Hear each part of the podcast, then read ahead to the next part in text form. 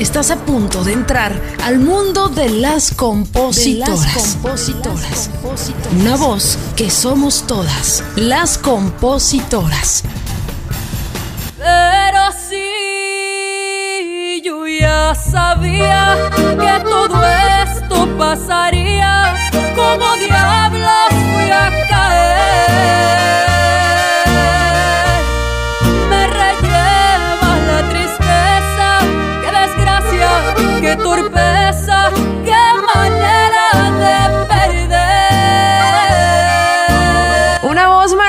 maravillosa, muy fregona la que tiene Laraim, nuestra invitada en este episodio de las compositoras, un espacio donde entre autoras platicamos, nos abrazamos, nos conocemos. Quiero agradecerle a cada uno y a cada una de ustedes que, están al pendiente de este espacio de visibilidad. Ojalá puedan regalarnos una estrellita ahí en, en el podcast, lo puedan calificar para tener de esta manera cada vez más, más oyentes y que más gente conozca a nuestras colegas, las compositoras. Bueno, aquí tengo ya a Laraim, eh, una joven compositora que, está arrasando, ¿eh? Ya tiene grabaciones con El Recodo, con Grupo Firme, con Banda Sebastianes, con El Jackie, con Chuy Lizárraga y muchos más. Además de ser una gran, gran intérprete, pues tiene ya una carrera eh, muy valiosa dentro del regional como compositora. Mi querida Laraim, gracias por el espacio que me das y gracias por estar aquí en tu espacio también, las compositoras. Muchas gracias a ti por el espacio. Qué bueno que, tienes este proyecto donde le das voz a la mujer. Yo encantada de estar acá. Muchas gracias. Cuéntanos cómo te sientes hoy, Laraim. Bien, bien. ya vi que te peinaste, ya de entrada ese. me, di una bañadita ahorita para estar al 100.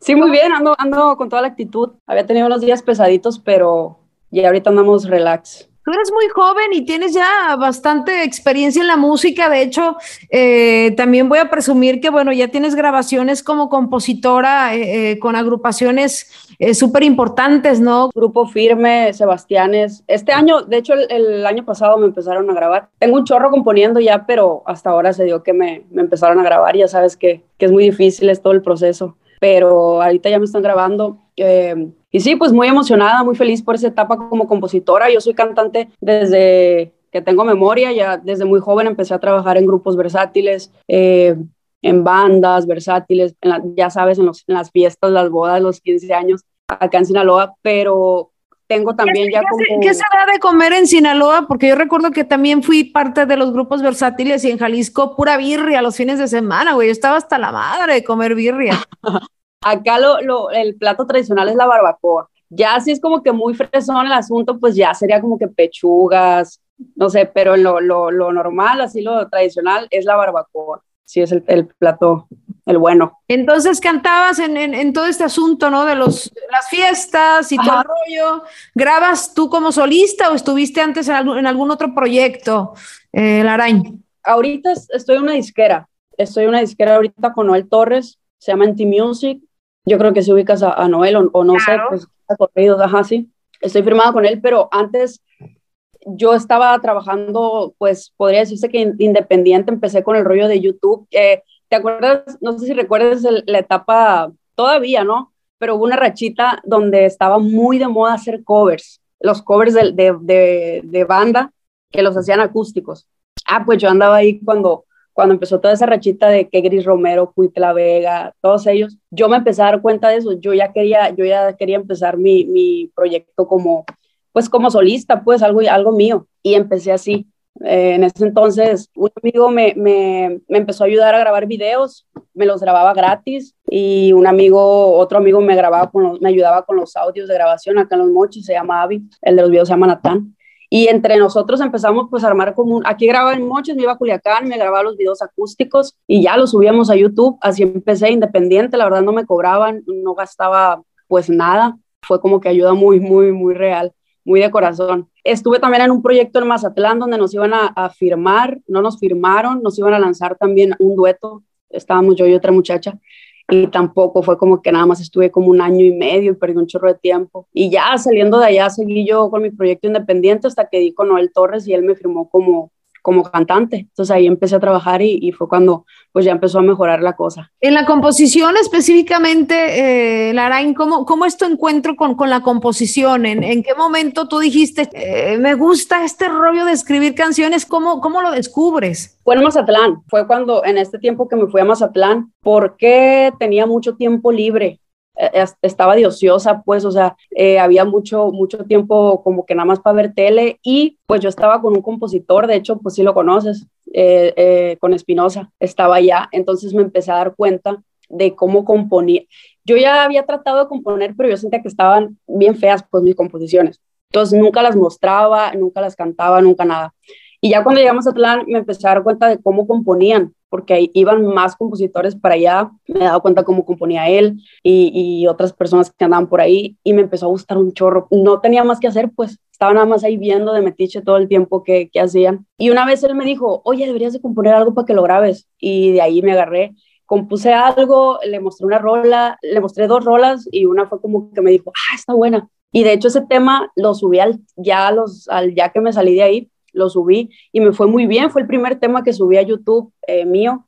Se llama Prefiero ser feliz y me fue, pues tuve muy buenos comentarios, muy buenas views por ahí. Y de ahí ya, me, ya empecé como que a motivarme para sacar mis, mis canciones y ya empecé a sacar primero temas yo. Ya tenía tiempo moviéndolos, pero no, pues ya sabes, no me pelaban, o sea, sí agarraba a veces ahí como que los contactos, pero pues yo creo que ni los escuchaban hasta ahora que empecé a componer con Luciano Luna, que pues la verdad ahorita él, él empezó a acomodarlos el año pasado y ya ahorita ya como ya sí he, acomodado yo, pero pues siento que, que me está ayudando esto que ya me han grabado pues varios artistas, pues. ¿Eso de, Espinosa eh, era tu roommate o cómo, cómo es que, o andabas con él o no entendí? No, no, no, no, no, nos iba a lanzar a dueto.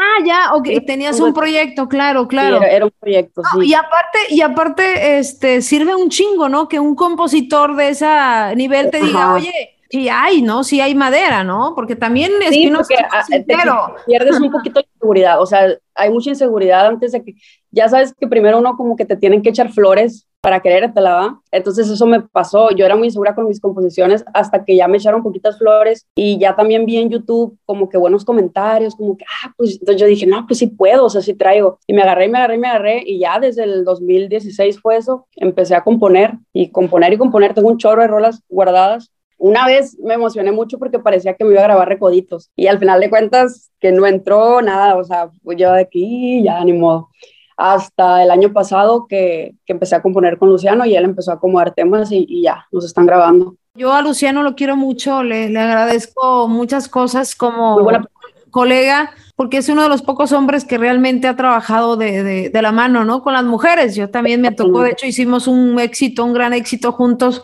Allá en Mazatlán lo escribimos a las 3 de la mañana, pero me ha parecido siempre un caballero y una excelente persona. ¿Cómo ha sido, Laraim, eh, tu, tu, paso en, la industria? O, crees que todo está equitativo en el regional mexicano? No, no, no. Yo siempre he dicho, la mujer la tiene el triple de difícil que los hombres. Yo veo a, a muchachitos a veces que van empezando y los agarra una buena disquera y a los meses ya andan sonando o ya andan ahí en la fama, no sé. En la composición también, porque a mí me ha pasado ahora con lo de Luciano que, que muchos me dicen, oye, pero si aportaste. O sea, comentarios así, pues de que, no, pues ya, ya como nos, nos grabó el récord, nos grabó Grupo Firme, pero ¿a poco tú sí, tú sí hiciste ahí algo en, en la canción? A mí se me hace que él la hizo todo. O sea, como, como pues te quitan el crédito, pues. Sí, o sea, esa parte yo la he escuchado tanto y yo me pregunto, esa gente que te dice eso, esa gente que te dice eso, Neta, o sea, vienen de una caverna o,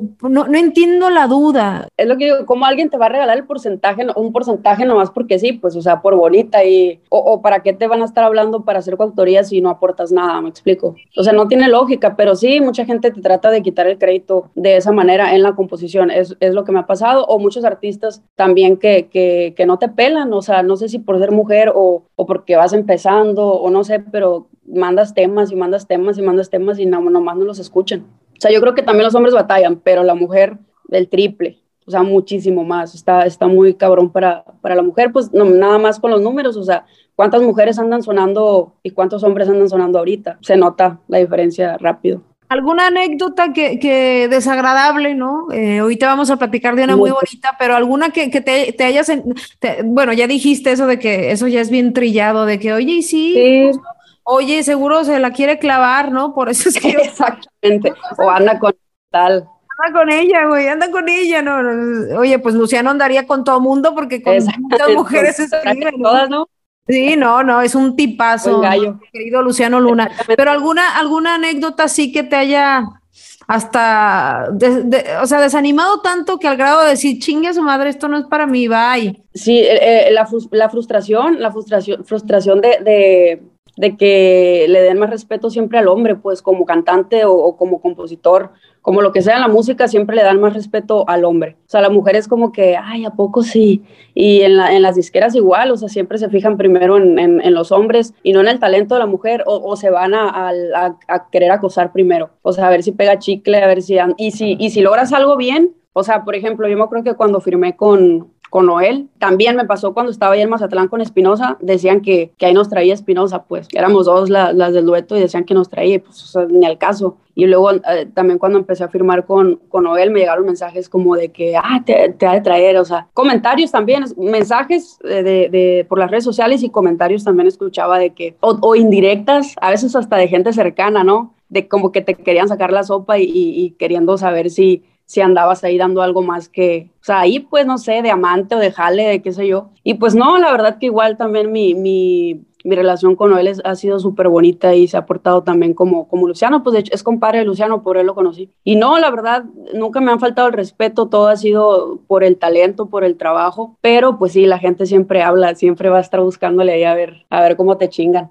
¿Eres una mujer que, que escribe como profesión o simplemente es como me nace y lo escribo y si no, no lo escribo? Pues ahorita sí, la verdad, eh, sí ya lo tomo como disciplina. Antes no, antes nada más sí era de que cuando me nacía, nada más me agarraba a componer, pero ya ahora sí, de hecho, trato de hacer, no tanto por, por, por como por negocio, por, por andar ahí, quiero, quiero hacer dinero o acomodar rolas. Me, me, me, puse mi plan de hacer al menos un, un, tema a la semana. Me lo puse como, como meta, hacer un tema al menos uno a la semana. Si se puede más, pues más.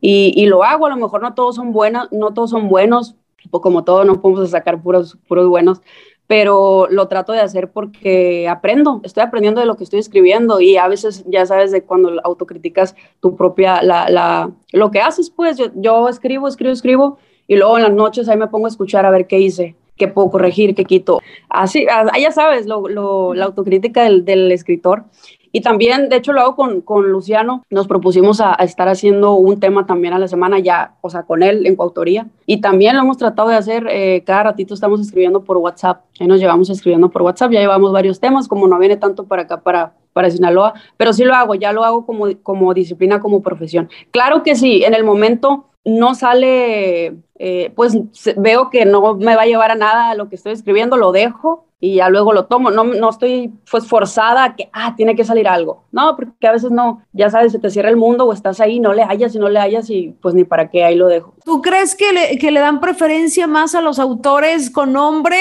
o a las buenas canciones? No, yo sí siento que le dan preferencia a los autores, eh, a, a los autores ya, o sea, ya con su nombre, pues. No sé si por el respeto, no sé.